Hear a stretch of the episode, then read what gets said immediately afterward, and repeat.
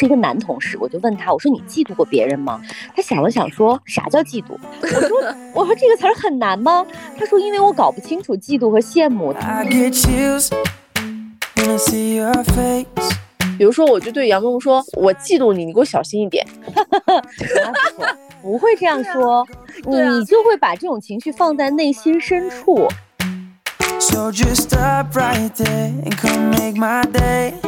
偶尔看到一些人的朋友圈的时候，我还会心里就会觉得，啊，你看人家咋过得那么好，你看我怎么现在就狗屎不如，就会有这样的感情出现。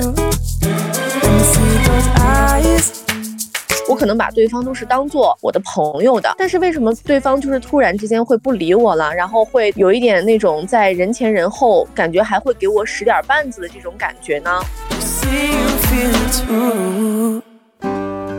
欢迎来到机长之家，这里是虚拟出租屋里的隔空对谈，这里是相隔千里的姐妹云聊天。我是爱静，坐标兰州；我是萌萌，我在北京。我们上一期节目呢，收到了特别多有意思的留言。如果说你此刻听到这期节目，我也非常的强烈建议你去看一下我们上一期节目的评论区，我觉得真的是会打开新世界的大门，才发现有很多人。跟我们一样都有那么多身心方面的小怪癖，我觉得看着大家的这个留言，我真的觉得很有意思。而且我们看到了很多和我们共同经历的这些女孩子们，她们也经历了一系列身体上的一些反应，觉得特别荣幸，就是我们好像变成了大家的闺蜜，能说一说想说但是却不能说的话。上一期我们的奖品的获得者呢，我们也是放在了 show notes 里面，大家可以看一下。感觉我们这几期每一期都是在求评论。今天的这期也没有什么特别的奖品，但是我觉得今天这期呢，也特别值得大家在评论区当中和我们互诉衷肠。哎，我不知道什么时候机长之家是被小宇宙定义和抓取为一个。面对女性的节目，其实我们最开始的时候也没有很特别的说，哎，我们的听众一定全都是女孩子，包括到现在为止，我们的听众也有一些是男孩子，就很多我觉得很棒的男孩子也愿意听我们的节目，就是愿意听女孩子之间这些这种话题。最开始的时候，其实我和萌萌也考虑过，说我们这个节目的定位到底是啥呢？我们要去聊啥作为我们一个节目的主调和支撑呢？我们曾经还给自己的节目扣上一个概念的帽子，说。要不然我们这个节目就是专门聊雌竞吧，因为我们都是女孩子嘛，主创也都是女孩子之间的这种感受会比较多一些，所以我们聊雌竞会不会很有竞争力呢？到后来我们发现，我们其实想聊的不是雌竞，我们想聊的是女孩子之间微妙的感情。我们也不需要特别定义说机长之家是干嘛，要聊什么，必须要聊什么，就根据我们俩感情的这种变化，包括我们的一些故事经历以后的一些心得体会。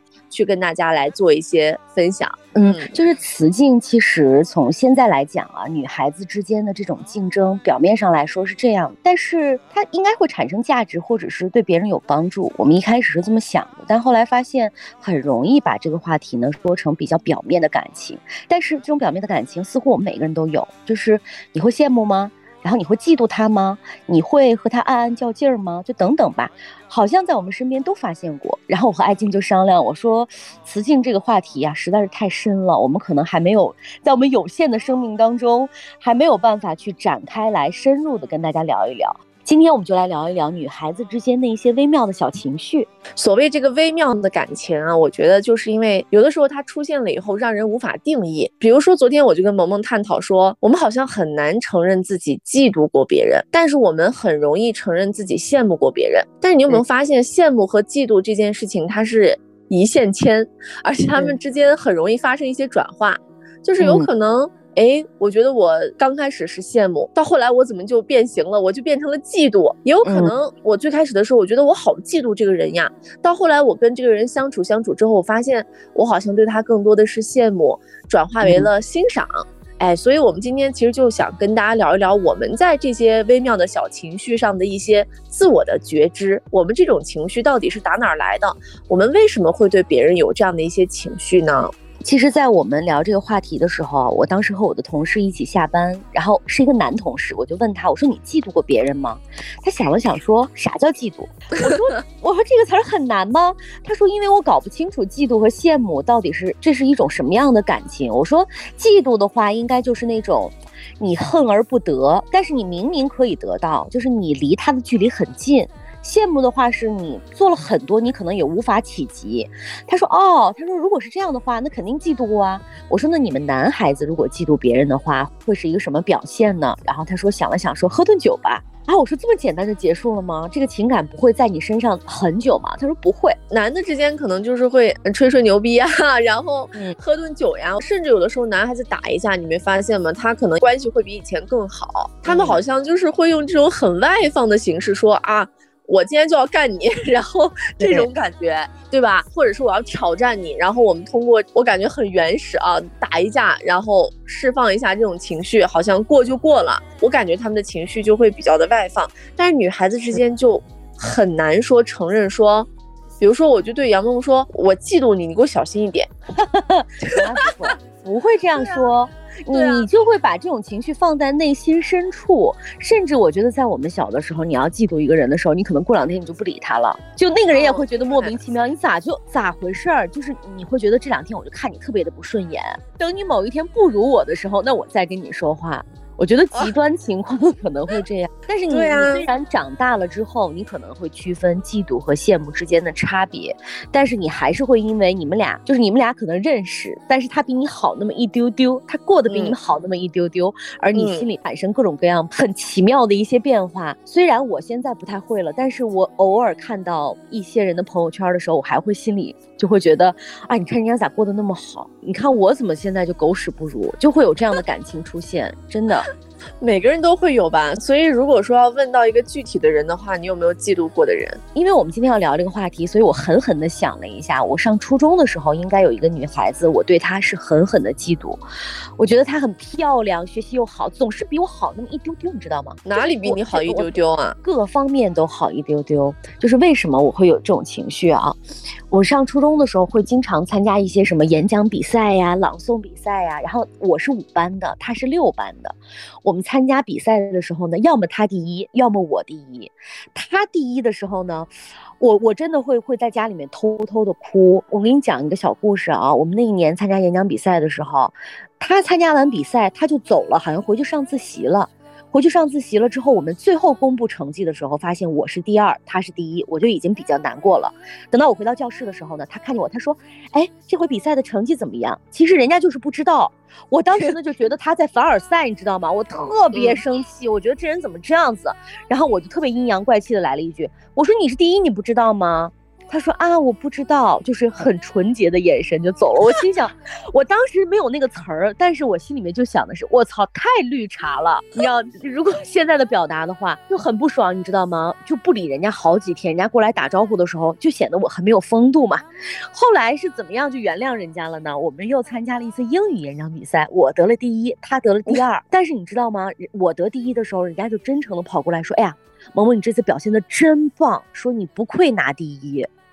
然后你知道，我就觉得我简直是，哎呀，啥人嘛？人家压根儿就还给你真诚的送祝福呢，你在这儿还阴阳怪气，就是那个劲儿，你知道吧？然后我就觉得这个女孩子各方面都比我好那么一点点，我不知道她对我有没有什么感情啊？我觉得她又漂亮，然后每次穿衣服就穿的特别好看。我跟你说，我小时候就特别明显的会表现出我这种嫉妒。她有一次穿了一件白色的外套，我跑到人家跟前说，哦，你这个衣服跟我妈妈是同款。什么人？你就就故意就是表现出，其实我是觉得她穿那件衣服很漂亮。我觉得小孩子可能对于那种表达就是不太清楚。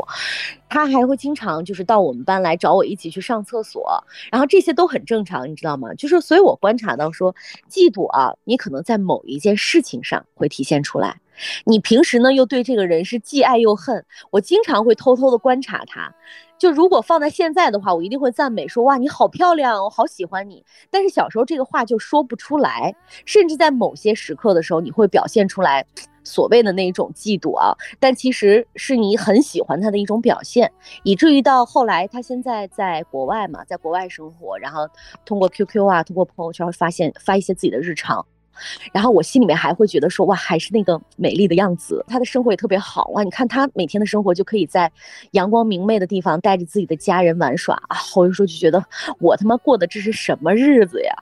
就有这种感受，就是我觉得现在真的是纯纯的羡慕。虽然我们俩啊，就是现在的沟通和联系比较少了，但是我还是嗯，就怎么说呢？现在越长大，你会越表现出对别人的那种宽容。我就即使他过得好或者是不好，你都会远程的祝福他。是，我想问一下，你们俩当时初中的时候，算是那种就是竞争对手吗？那个时候是朋友吗？是朋友，真的关系很好。就是我后来感情有变质吗？就是因为你的这些呃内心的一些小九九，然后就就跟他的关系没有那么好啊，或者是有这个疏远呀？到最后，因为你说你们现在就基本上。不是会经常联络的类型吗？我们不联络是因为他后来出国了，确实因为这个物理的距离，所以不太联系了。但只要我们俩在一起呢，都反正我一直是把人家当好朋友。就是你知道，嫉妒这个情绪，它并不因为你是他的竞争对手，还是因为你是他的朋友，这些都是你自己的内心戏。人家可能压根儿就不知道。我觉得他一直应该把我当好朋友。是我们上了大学之后，他还经常邀请我去他们家玩儿。嗯。然后我每次看到她的时候，我就觉得啊，你看又这么漂亮，啊，你这衣服怎么穿的那么好，学也上的好，就是每次见到她都会有这种想法和情绪，哎呀，都会觉得哎，我也要去买一件这样的衣服。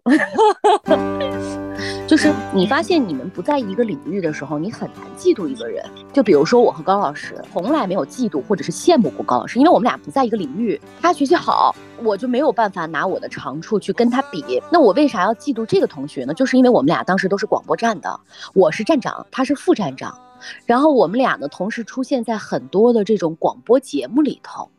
就是很多东西是我们的爱好相同，甚至我们学习的名次也差不多。如果他要是全级第一的话，我觉得就没什么可比了。就是我们刚好就卡在那个名次段，我是五班的班长，他是六班的班长，就是我们俩有很多东西是非常像的。所以正是因为像，你们才会出现这种一较高下的这种心态，就是你们之间会出现一点点小的势能。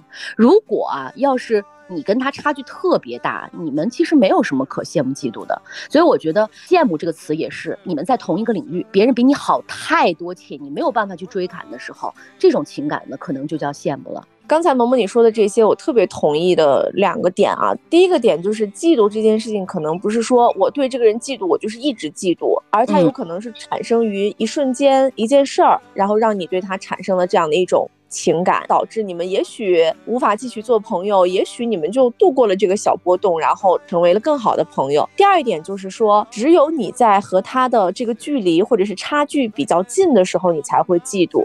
如果别人比你好那么一大截儿的时候，他就嫉妒不着了，他只能是羡慕和仰望了。你知道吗？这个话是我的一个姐姐跟我说的，就是我曾经呢也在周遭感受过这种所谓的嫉妒。你能感受到别人很明显的就是会不理你了，我呢就是百思不得其解。我觉得，我说我至少。不是一个坏人，在任何的环境当中，我不会去主动的害别人呀，我也从来没有做过对于别人不利的事情呀，甚至我都是对于别人来说，我可能把对方都是当做我的朋友的。但是为什么对方就是突然之间会不理我了，然后会有一点那种在人前人后感觉还会给我使点绊子的这种感觉呢？后来就有一个人跟我语重心长的说，我觉得那是女孩子之间的一种特殊的情感在作祟，就是嫉妒。而你呢，不需要去管这个嫉妒，因为你可能没有做错什么事情。但是呢，他说，我想告诉你的就是，人只有在嗯和另外一个人觉得他的差距很近的时候，才会嫉妒。你如果甩开他一大截的时候，他就嫉妒不了你了。所以你知道吗？我当时身处那个环境的时候，我真是想着这句话过来的，就是我要超出你一大截。所以你们不要再盯着我了。我本身也没有想说要和谁去什么竞争啊，或者是一较高下呀，或者是怎么样要 battle 一下呀，我没有这个意思。所以你也不要盯着我了。那我就要专注于在我自己的赛道上继续往前走。所以我到后来发现，当我年长了一点之后啊。确实就是这个困扰会少很多，因为我已经完全在另外一个赛道上，而且我在我自己的赛道上已经自得其乐了。我既不会说去看别人说啊，你是不是有没有追赶我呀，或者是怎么样，然后我也不会说，哎，我我我要去怎么怎么样，就是卷一下别人。我觉得我是在我这么长的时间，就是人际交往的这个过程当中啊。我在主动避免这个嫉妒这个情绪，因为我特别了解我自己，就是我是一个很要强的人。如果我对别人产生一个嫉妒的心理的话，我会把自己折磨得非常痛苦。你说了半天，其实是被嫉妒哈？对我有主动嫉妒过别人，主动嫉妒过别人啊！我跟你说，我真的使劲想了一下，我好像没有特别明确的说，我就是嫉妒这个人，然后嫉妒到发疯，嫉妒到每天都会去观察他的这个日常。我觉得这个情绪，单纯的这个情绪没有，但是有夹杂其他的情绪。什么情绪呢？一，我觉得情敌，情敌有这样的情绪，就是可能每个人都跟我一样，世间过那种前男友呀，或者是现男友的那种前任呀，哎。对现女友呀，哎，反正就是各种认呀，或者各种小情况呀，或者是跟他暧昧过的这种的对象呀，什么之类的，我就会去看啊，我就看说这人谁呀，然后，然后就会去对比，你知道吗？就是他有没有比我漂亮啊，或者他有没有比我优秀啊，方方面面就会去对比。对比的时候呢，心里面那个那个劲儿呢就上来了，就是有那种酸劲儿，然后有那种不服的那种劲儿。我觉得这个我是非常深刻的，有的，呃，而且我觉得女孩子之间特别普遍的，就是你的这个所谓的什么前任的周边的七七八八的这这种，然后就会对他产生那种莫名的讨厌、嫉妒。比如说，如果说你是放不下的那个人，那个别人的新欢或者是别人的新的这个心上人，一定会让你觉得说嫉妒的发狂呀。为什么就是他呢？或者是你曾经暗恋过的一个人，对方有了女友呀之后，你就会想说他凭什么？就我觉得这个情感会比较的强烈。这是一，就是情敌之间的这种竞争啊。情敌我觉得都已经不再是说是羡慕嫉妒恨了，这是另外一种很复杂的情感。嗯，当然也是嫉妒啊，但我觉得是你对于这个男人的拥有拥有欲，就是占有那边出现别的人。哎，对对对。你说的太对了，我刚说的第二类的情感，在嫉妒上面的一个变形或者是一个衍生，就是我觉得我好像对于很多人的这种，我觉得很很不爽的这个点，都是来自于我的占有欲。比如说我会有一个点啊，就是如果我玩的最好的朋友跟其他的人，就是跟我的那种不好关系不好的对家，然后 玩的很好，那我就会说你别跟我玩了。你要是我的朋友。我就很霸道、很自私的觉得说，你不要跟我不喜欢的人一起玩。如果你要掺和了的话，那我觉得你就是不太顾我的感受。那我就觉得，我们俩就是好不好也罢。我如果看到我的朋友跟别人比跟我更好的话，我会很难受。哎，从小到大就是我要当别人的第一好，你知道吗？如果我不是别人的第一好，我发现你怎么就有一个不恰当的词，就是你怎么给别人的权益更多？我就会觉得很难过，然后我那个心里就一下子会觉得说，就是为什么会这样子？这种情感谁都会有吧，但有些人不会那么明显嘛。比如说，你要是跟我特讨厌的一个人在一起，我就会更加的嫉妒那个人，我就觉得你凭什么还要拥有比我更多的朋友之间的这种感情？然后呢，我也会对我这个朋友呢也会很想疏远。我想说，那你既然爱跟他玩，你就玩去吧。我如果发现说，哎，我的朋友好像也没有把我放在。很前的这个位置的话，那我也不愿意。你现在还会这样吗？我会啊！我的妈呀，压力好大呀！就是如果当不了第一好，跟别人玩的好的话，你就不行了，是吧？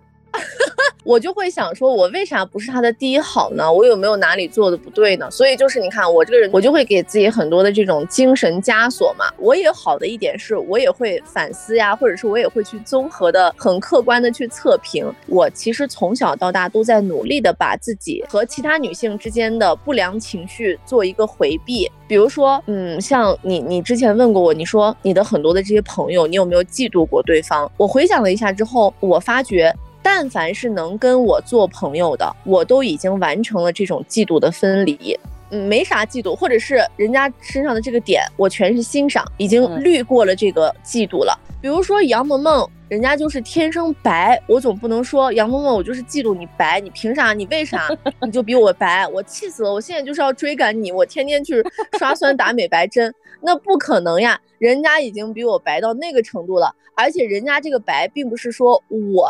没有做防晒 而导致的人家白，人家这个白就已经是白了，然后而且是我不能够改变的这种优势，我只有觉得说哇你好白，我好羡慕呀。就是我举个例子，只能是这样了，但是我不会对标说啊，为啥就是我没有做到，然后所以我就会产生这种心理的这种不爽。我跟你说啊，我有一个特别好的心态是，我在跟女孩子玩的时候，我不把自己当女的，就会舒服很多。就是跟我的朋友相处啊，我就会舒服很多。比如说，我从小到大就是跟你有的时候一样，我会把自己当成壮劳力，嗯嗯，以及 我从来没有一个思维是认为我自己是美女，所以我是能够很平和的欣赏美女的。我从来没有因为别人比我漂亮，别人比我长得就是怎么样好，或者身材好，我觉得我就气死了，然后我就羡慕，我就嫉妒死了。我从来没有。我回顾了一下，就是因为我从来没有把我自己摆在一个美女的位置上面，所以我就会在这点上其实很快乐，就是没有什么颜值的 PK 和竞争。比如说别人就会说啊，嗯，你们交广的主持人谁最漂亮呀？怎么怎么之类的，或者是就是有人说，哎，谁谁比艾静漂亮，我就会觉得很难过。哎，这点我倒是从来没有，嗯，然后跟我玩的关系好的很多同事都比我漂亮的多呀。我是从内心觉得她们真的很漂亮，而且我身边有很多美女朋友的时候，我就会想说，哇，我好有面子哎，她们这么好看，她们还跟我做朋友，你说这是不是我的本事？我有这么多美女的朋友，我觉得贼有面儿。所以，我有一些朋友形容我说，你特像一个社会大哥。你带着你的女朋友们出去的时候，你就有那种社会大哥的那种那种感觉。说看吧，这都是我带出来的姑娘吧？哎，会有这种。所以我觉得，就是我也给大家贡献一下这个我的思路，就是我从这种颜值的对比上呀，包括这种女性之间的这种身材这这种对比上，我早都已经把自己从这个赛道上解脱下来了。然后不认为自己是个美女的时候，你就不会那么劲儿劲儿的觉得说。为啥他就是比我穿这衣服穿的好看或者怎么样？No，没有，因为我本身就不是一个美女嘛。嗯，我觉得啊，羡慕、嫉妒，包括你现在调整自己的心态是一个过程。嗯，就是我们小时候为啥会出现这种嫉妒呢？首先，你对自己不明确，就是一旦你好像发现自己自信了之后，那你不需要再跟别人比了嘛，你把自己当做一个参照物就可以了。然后我觉得从嫉妒到自信。再到欣赏也是一个过程，学会宽容，就是你学会宽容是除了对别人的宽容，还有对自己的宽容。你允许自己有一些小的缺点，然后你允许自己不如人，你允许自己有一些不好的那些瞬间的时候，你会发现啊，他挺好的。那我很欣赏他，我也想向他学习，或者是怎么样的，就是这一定是一个成长的过程。我我和艾静我们俩说到的这些啊，都是真的是在我们可能很小的时候会出现，或者是在现在你某一个瞬间你会出现这种微妙的情绪。我觉得还有一个点哈，就是你为什么会嫉妒那些人，是因为你不够了解他。就比如说你你看他现在有多么的辉煌，但是你知道他背后吃了多少的苦。你就像我从来不会嫉妒艾静，就是因为第一他是我的朋友，你足够了解他。像艾金也有很多那种高光时刻，在舞台上的美好瞬间，大家可能看到的是你这些方面啊，但我更了解的是你在背后付出的那些艰辛和你所经历的一系列的痛苦。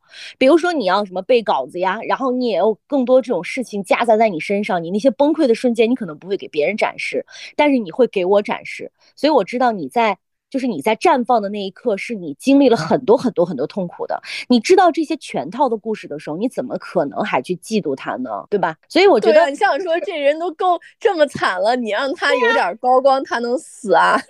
就是就是，我觉得出现嫉妒是因为你不够了解他，你光看到了他光鲜的一面，你并没有看到他光鲜背后的那些事情。真的就是这样。而且你现在需要明白一个道理，就是每个人的高光背后都一定是经历了巨大巨大的付出和努力，就是而且那种努力可能是你没有办法去付出的。你有什么好嫉妒别人的呢？你拿出跟人家一样的努力，你再说，对不对？所以就是明白这个道理的时候，你可能就会真的是宽容自己，宽容别人。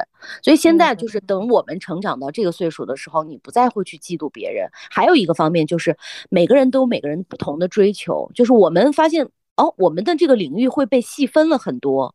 原来可能我们只比拼什么学习好、漂不漂亮，但你发现现在分了很多很多赛道，你已经早都跟别人不在一个赛道上了。你有什么好跟别人比的呢？你有什么可嫉妒别人的呢？对吧？你们的差异是越来越大的，而且你还会明确一件事情，就是你们的人生完全不一样，你们的追求完全不一样。你拿什么跟别人比呢？对吧？刚才你说的那一点，我特别认同。就是，呃，我不是说一个美女，然后我也没有办法用颜值去跟别人比拼的时候，你就会觉得啊，你就会觉得她漂亮是有她的道理的。然后你会觉得。现在就觉得说啊，你漂亮，那我想问问说，你最近有没有做什么项目啊？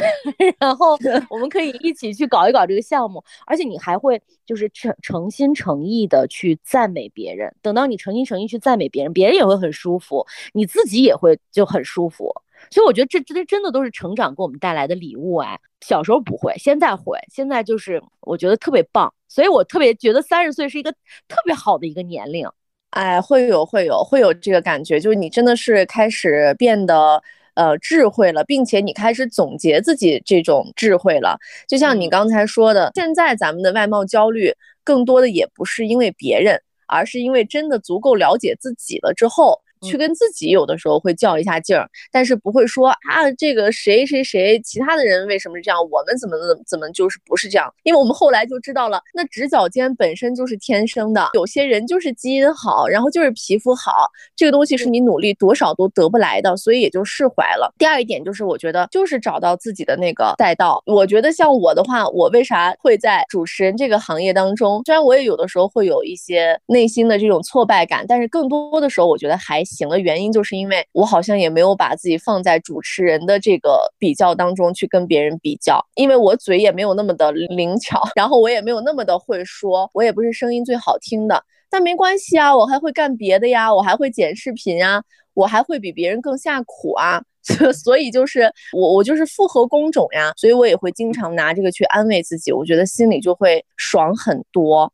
有的时候，我觉得这个嫉妒这件事情就是来自于对标，就是看你对了个什么样的人。像我们现在很多人都会喜欢一些博主，这个博主呢，就是你对标他，其实我觉得也是一件挺好、挺正向的事儿，因为你就会想说，哎，我也想成为那样的人，然后呢，我也想朝着那个方向去发展。但是另外一种对标就变成了一种竞争，就是我要超过他。你想博主的话，我不可能说我要去超过谁谁谁，我我我那么喜欢竹子，我说我要去超过邵静竹，怎么可能啊？我那么喜欢韩夏，我要拍过比韩夏更好的什么片子吗？就是扯淡嘛，那人家已经跟我就差距那么大了，所以我就是对标他们，也只是想说我要向他们学习，哎，我要朝着他们这个方向发展。那还有一些人，你对标他之后就觉得我要比过他。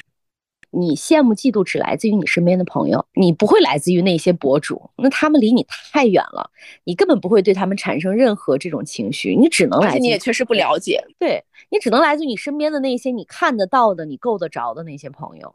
其实随着我们的年龄的增加，就是我们也会对这些微妙的情绪，一是有了觉知，第二是有了对他的一些。就是他是怎么来的，以及他要怎么去消解，也有了一些自己的心态上面的疏解之道。所以，我们其实也很想听一听，就是大家和自己的女性的相识的人之间有没有过这种这个嫉妒的这个情感？你是消解了它呢，还是放大了它，让它变形，导致你们最后也有关系破裂，或者是产生一些这种竞争啊？我觉得其实都可以去。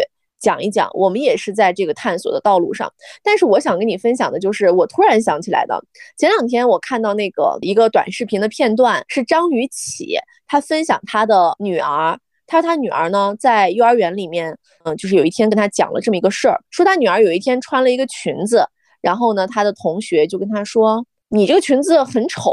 然后呢，她女儿是怎么回的呢？她女儿说，嗯，我的裙子很美，你的也很好看，我们一起玩吧。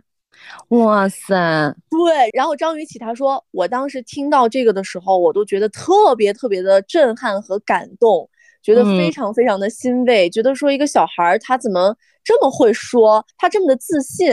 呃，如果换成我们的话，你这个裙子很丑，就像你你你跟你的那个同学说，你这个跟我妈穿的那个一样。或者是我们小的时候也会说，哎，你这个穿的是像什么之类的，就会故意阴阳怪气的会去说。然后我就打开那个评论区，没把我笑死。那个评论区里面就说，如果是我的话，我就会说你的裙子真丑。然后后面一直说你的也很丑，你丑你丑你丑，是这种不玩了，对，就不玩了，很难玩下去了。所以那天我看到他的这个描述的时候，我觉得还真的是有点儿有点感慨。就像你说的。我们如果变得更加自信一点，可能这种情绪也会少一点。嗯，一定的，对，就是我觉得你你看来看去啊，一直到现在，你会理解我们为啥现在对这个人的这个嫉妒心是越来越少了，就是因为你越来越了解自己了嘛，你也越来越自信了。我觉得这个过程好难啊，这是真的是。慢慢成长的一个过程，就是你很难承认说，哎呀，你看我现在就过得挺好的。我觉得大部分人都不会这样，就是一定你还是会比照着别人的生活，你还是会在羡慕着别人的这种朋友圈，对吧？对。那我我现在我觉得最好的一个状态就是我不再担心别人嫉妒我了啊，我也没什么你好嫉妒的。嗯，因为每个人其实都是都是这样，就是你经历的痛苦和你经历的挫败，每个人都差不多。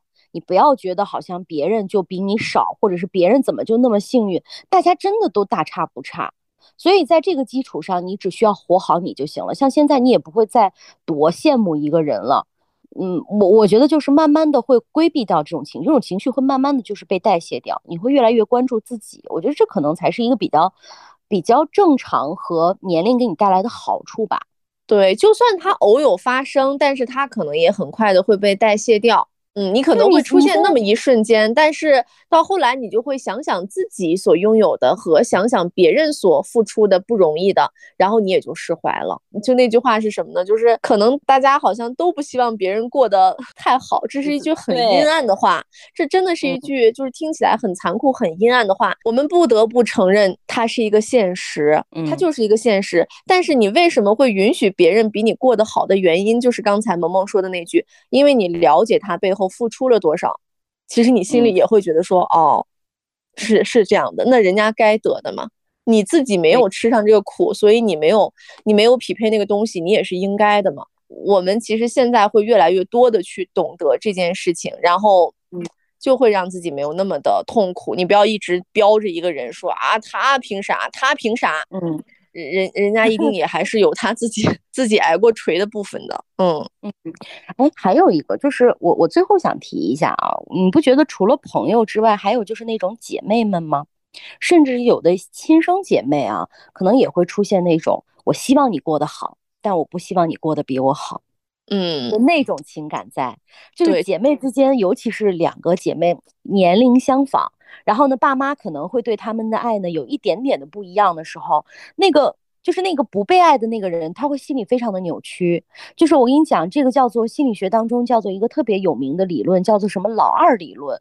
就是家里面的那个，如果这个姐妹啊，那个老二永远是不受重视的那个，所以那个老二就特别喜欢竞争，什么事你都跟姐姐比。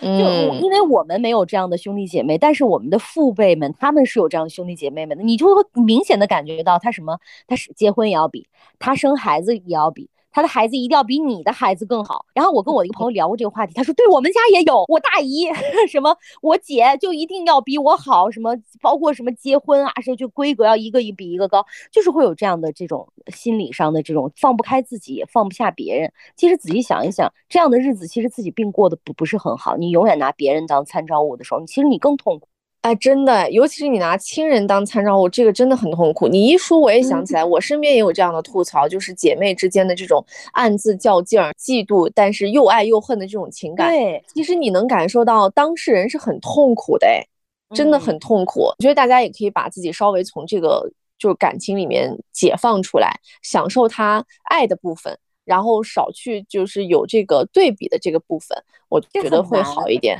对，是很难，但是我觉得如果身处其中的话，真的有点痛苦。你这么一扯，我又想起来，就是如果说真的，你你说是嫉妒这个事情，我还想起来，就是还有一种人是他真的处处都不如我，但他获得了很多。也会搅起我的这个嫉妒之心，我也会觉得说凭什么？所以你看，聊到最后，我们聊到现在为止，我们还是来来回回的不断的再去想，包括再去察觉这个情绪，所以我们也是小看了这个嫉妒和羡慕，包括这个微妙的嗯感情。我们以为我们其实很容易用几个事儿就能把它总结归纳，或者是说的很清楚，但它其实有很多很多的一些这种。外延和变异，所以导致我们到现在为止，其实还没有特别明确的说出来这些点。只不过，嗯，基于我们的一些呃对于自己的认知，举出来了这些例子。所以我觉得，如果大家有更多的经历，其实也可以谈一谈你对嫉妒这件事情的理解吧，或许也会给更多的人一些启发。嗯。嗯，或者一些故事，小时候发生的故也行。对，就像我们特别坦的告诉你说，我们就是嫉妒过别人，但是我们也遭别人嫉妒过，我们也经历过那种特别痛苦的时刻。既然大家都有嘛，那大家就敞开来说，我觉得这也不是什么丢人的事情。只要你现在就是像我们刚才说的，只要你现在明确了你自己的人生方向，拿自己当参照物，不再说用这种东西来困扰自己，或者是让自己很痛苦，就 OK 啦。他可能在我们未来的生活当中，可能还会因为某些事情出现，这不也很正常吗？就是七情六欲当中一定会出现所谓的嫉妒或者是羡慕，这都太正常了。放过自己，我觉得宽容自己才是最重要的。对，但是在此之前，先得找到自己，你得知道自己到底要的是什么。和别人不同的点是在哪里？我觉得这样的话你会快乐很多。嗯，好啦，我们就又是巴拉巴拉聊了一期。然后我们上一期更新完呢，有好几个小伙伴在朋友圈以及在群里面还有说说你们能不能一周更新上两期？